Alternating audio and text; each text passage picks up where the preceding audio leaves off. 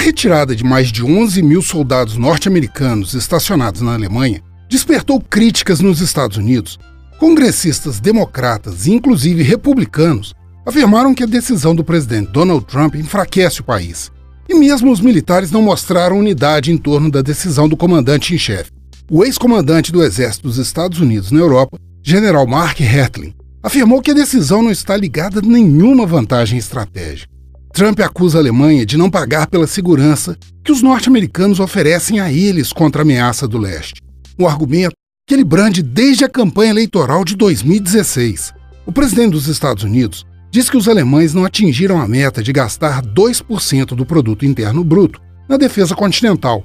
Porém, de 28 membros, somente 8 atingem esse patamar. A Alemanha destina 1,38% do PIB para a defesa.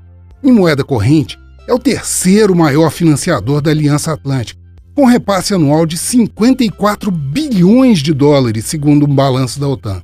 Mais de 10 vezes menos, porém, do que os Estados Unidos gastam. São cerca de 730 bilhões de dólares. Por trás do confronto está uma hostilidade aberta entre Trump e a chanceler alemã Angela Merkel. Trump não esconde a falta de apreço pela colega europeia e já se recusou a apertar a mão dela durante a visita oficial à Casa Branca em 2017 e já chamou Merkel de estúpida durante uma conversa telefônica. Também pesam as frequentes críticas de Angela Merkel ao protecionismo comercial, às políticas de gênero e raciais, bem como as ações de Donald Trump na pandemia. A falta de afinidade e a necessidade de energia levaram a uma aproximação maior da Alemanha com a Rússia, grande fornecedora de gás para a Europa. Mesmo assim, as importações alemãs de produtos norte-americanos são quase quatro vezes maiores do que as de produtos russos.